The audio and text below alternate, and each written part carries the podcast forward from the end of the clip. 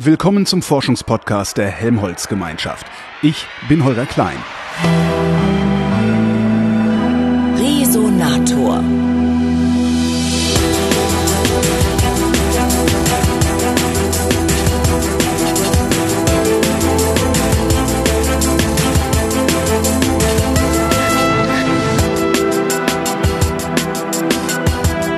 Sitze in Greifswald im Institut für Community Medicine im Besprechungsraum der Abteilung Versorgungsepidemiologie und Community Health und vor mir sitzt der Sprecher des DZNE-Standorts Rostock-Greifswald, Wolfgang Hoffmann. Hallo, Herr Hoffmann. Hallo. Was genau ist das für ein Institut, in dem wir hier sitzen? Was ist Community Medicine? Community Medicine ist etwas, was es nur in Greifswald gibt. Und das hat eine historische, so einen Hintergrund. Und zwar kommt es daher, dass wir nach der Wiedervereinigung hier sich viele Menschen gefragt haben, wieso man eigentlich zwei Fakultäten in so einem kleinen Bundesland braucht. Zwei medizinische. Fakultäten, ganz genau. Und dann gab es eine Delegation des Wissenschaftsrates, äh, die dann gesagt hat, wir können auch eine Universität, die fast 550 Jahre damals schon alt war, können wir jetzt nicht, nicht schließen. Ja. Und dann brauchen wir aber einen Schwerpunkt. Und dieser Schwerpunkt, der sollte möglichst nicht so viel kosten. Und dann sind sie auf die Community Medicine gekommen. Also die Untersuchung von Gesundheits- und Krankheitsdeterminanten in der Allgemeinbevölkerung. Oder wie ich eben als Arzt äh, immer sage, das ist die Fortsetzung der klinischen Medizin außerhalb des Krankenhauses. Ja? Also wir gucken da draußen, wie ist die Versorgung, wo gibt es Risikofaktoren, wo gibt es Problemlagen gesundheitlicher Art, die man eben auch mit medizinischen und pflegerischen äh, Methoden äh, angehen kann. Was heißt das konkret? Ähm, Sie gucken, also Versorgung im Sinne von, gibt es genug Hausärzte auf dem platten Land? Ja, oder? zum Beispiel. Das haben wir schon ganz lange jetzt als Thema hier, natürlich ein heißes Thema. Aber auch, wer geht denn eigentlich zum Arzt und warum geht derjenige, der eigentlich hingehen müsste, nicht hin?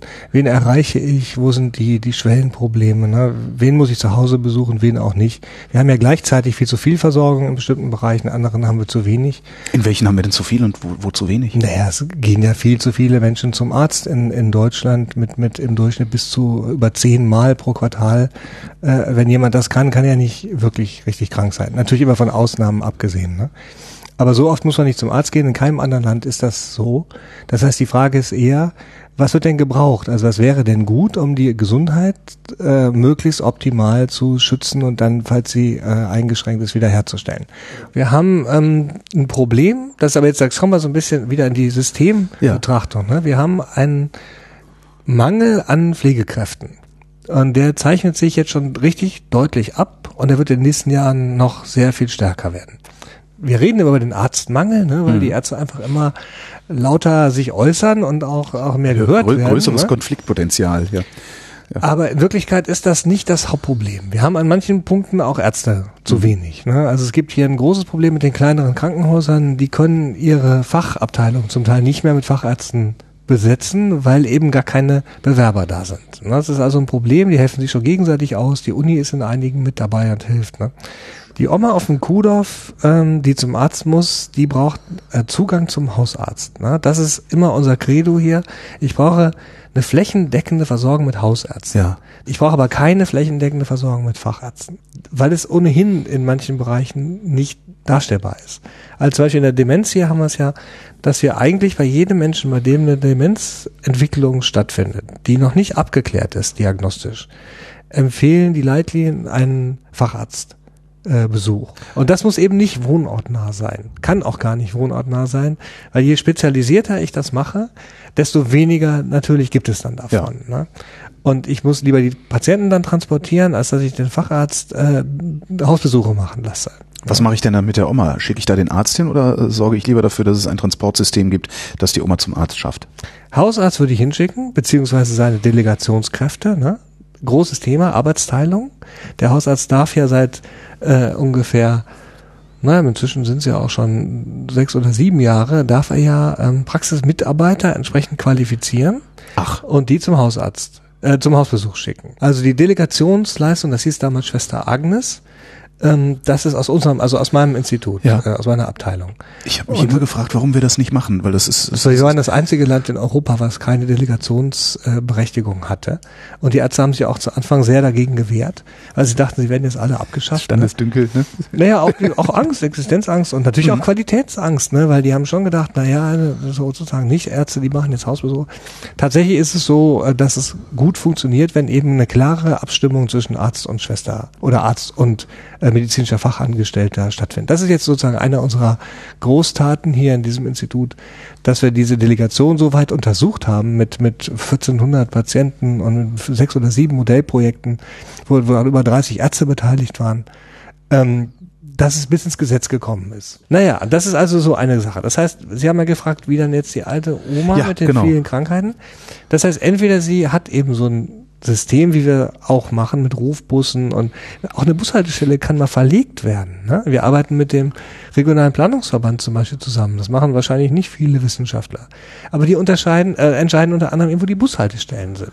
Und wenn ich da irgendwo ein Altersheim hab oder zwei, wo viele ältere Leute sind, die eben irgendwo hinwollen, dann kann man mal die Bushaltestelle vom Marktplatz zum Altersheim verlegen. Ja. So, und das ist eine Maßnahme, die kostet nichts, außer dem Schild. Äh, äh, und ein bisschen Beton und dann ist das ist das gut. Ne? Können Sie hingehen, also sich den einen Demenzkranken rausnehmen und äh, dann wieder mit Ihrer RAL-Karte, also mit den 100 mhm. Schrauben kommen und gucken, so, äh, so passt auf den, die sieben Dinge, da müssen wir dran drehen und Genau fertig. so ist es. So genauso, äh, nicht fertig, sondern ja. dann geht's erst los, aber ja, genauso wird's gemacht. Ja. Also wir fahren dahin, machen dieses computergesteuerte Assessment, das ja. heißt auf Deutsch, ich habe da Fragebögen drin, ich habe bestimmte Untersuchungen auch drin, die einfache Untersuchung. Ähm, und dann ergibt sich ein Bild. Ja. Und der Computer verrechnet das mit den Interventionen. Ja. Also Beispiel, Sie haben beim Fragebogen zur, zur Major Depression, haben Sie einen Punktwert über einem bestimmten Maß, dann empfiehlt dieses Computersystem fachärztliche Abklärung, ob der vielleicht eine Depression hat. Ja. Und wir haben dieses System getestet gegen eine normale Krankenschwester sozusagen, erfahren, und haben mal geguckt, wie viel mehr das System vorschlägt, als die Krankenschwester selber gesehen hat. Und das haben wir so gemacht, dass wir denen gesagt haben, pass auf, das System sagt, aber du solltest nochmal danach gucken und danach gucken und danach gucken. Findest du das auch? Und dann haben die gesagt, ja, ja, ja, ja, ja. Finde ich auch. Also über 80 Prozent der Vorschläge, die das System noch zusätzlich gemacht hat, fand die Schwester auch richtig. Also sagt ach ja. Ne? Und ganz häufig war da eben Sehen und Hören dabei, was, was man normalerweise, würde man gar nicht drauf kommen, ne? dass man das bei jedem dementen Patienten prüfen muss. Ja. Das sagen Sie jetzt, ne? Ja. Wurde aber eben nicht gemacht. Und das ist ja immer so, wirklich geniale Sachen sind ja immer einfach. Im Nachhinein. Weil man am Anfang nicht drauf gekommen ist. Und das, das gibt mehrere solche Punkte, ne? Also auch kompliziertere Sachen. Wo man eben nicht selber drauf gekommen ist. Und, und deswegen funktioniert das so gut. Und das Ganze ist jetzt so optimiert, dass es leicht bedienbar ist und so. Die Schwestern, die das in der Hand haben, die merken gar nichts von dem ganzen IT-Overkill, der da drin ja. steckt. Ne? Ich rede hier mit einem Epidemiologen und äh, die Abteilung hier heißt Versorgungsepidemiologie. Betrachten Sie das Problem wie eine Epidemie? Ja, das ist das ist also ein ist, häufiges Missverständnis. Was eine interessante, also das wäre eine spannende Herangehensweise. Es ist, natürlich ist es eine Epidemie, aber sag mal so, die, die Epidemiologie ist nicht nur für Infektionskrankheiten da. Also Epidemiologie ist die die Wissenschaft sozusagen von den Krankheiten in einer Bevölkerung. Epidemos. Was denken Sie, wie lange das noch dauern wird, bis wir die Dementia Care Manager äh, ja mehr oder weniger flächendeckend unterwegs haben? Also dass ich im Grunde, also mir, ich habe jetzt auch wieder so ein romantisches Bild davon, dass ich irgendwie einfach nur in gelben Seiten nachschlage unter Dementia Care und dann Frau Schneidereit anrufe, die dann mal vorbeikommt und meine Mutter anguckt. Ja, das muss so sein. Also wir haben wir haben ein Modellprojekt gestaltet, das jetzt allerdings leider noch nicht umgesetzt ist, weil da immer eine Krankenkasse mitmachen muss äh, bei den sogenannten Modellprojekten. Und die Krankenkassen tun sich schwer, aus verschiedenen Gründen, unter anderem, weil sie sowieso sich meistens schwer tun mit irgendwelchen Veränderungen, weil sie denken, es wird immer teurer. Egal was wir machen, wird es am Ende teurer. Das ist so ein bisschen so eine, ja, auch so eine Traumatisierungserlebnisse der Krankenkassen. Die haben auch insgesamt viel zu viel äh, zu sagen. Also die, die Krankenkassen können mehr blockieren, als sie blockieren können sollten. Ach. Ähm, ja, natürlich aus naheliegenden Gründen, die ja auch verständlich sind. Aber dadurch wird der Fortschritt eben wirklich sehr mühsam. Ich dachte, das würde eher über die KVen gehen, das Problem. Das kommt drauf an, die können auch gut blockieren. Ja. Aber die blockieren im anderen Bereich. Okay. Also die KVen haben jahrelang zum Beispiel diese Delegation blockiert. Ja. Ne? Mit allem, was sie konnten. Ne? Bis es dann irgendwann festgestellt haben, es ist zu spät, es kommt jetzt. Dann waren sie sofort schon immer dafür und haben dann eben die äh, MFA-Ausbildung mhm. äh, erfunden.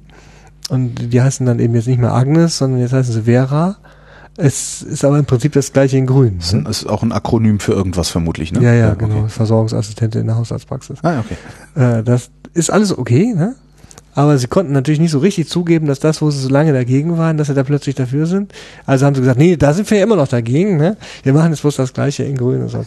So ist es halt immer. Ne? Ja. Aber es wird, wird im Gesundheitssystem wird viel blockiert und gemauert, ähm, weil einfach das System ja an sich so starr ist.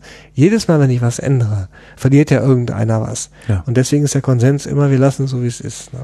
Und da muss dann der Staat kommen. Das ist aber ein ganz anderes großes Thema. Ne? Wenn sich was ändern soll, die letzten, sagen wir mal, zehn Jahre haben sich alle wesentlichen Änderungen kamen vom Staat.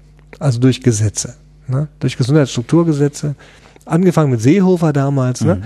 Äh, aber eben jetzt inzwischen wirklich sehr moderne, kluge, abgestimmte Gesetze seit den letzten so drei, vier Ministerien ähm, war das war das gut, auch kontinuierlich.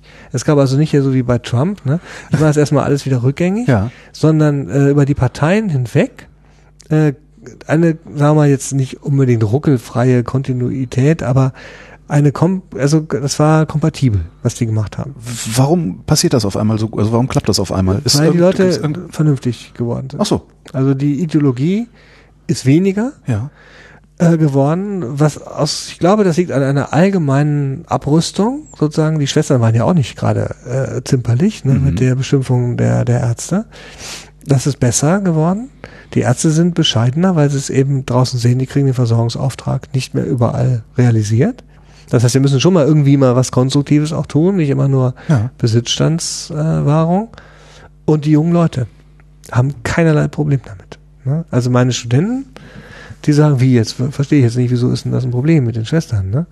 Also wir haben hier interprofessionelles Lernen jetzt eingeführt. Das heißt, völlig revolutionär gibt es jetzt mehrere Kurse, wo Schwesternschülerinnen, also Krankenpflegeschüler, mit Medizinstudenten zusammen unterrichtet werden. Ne?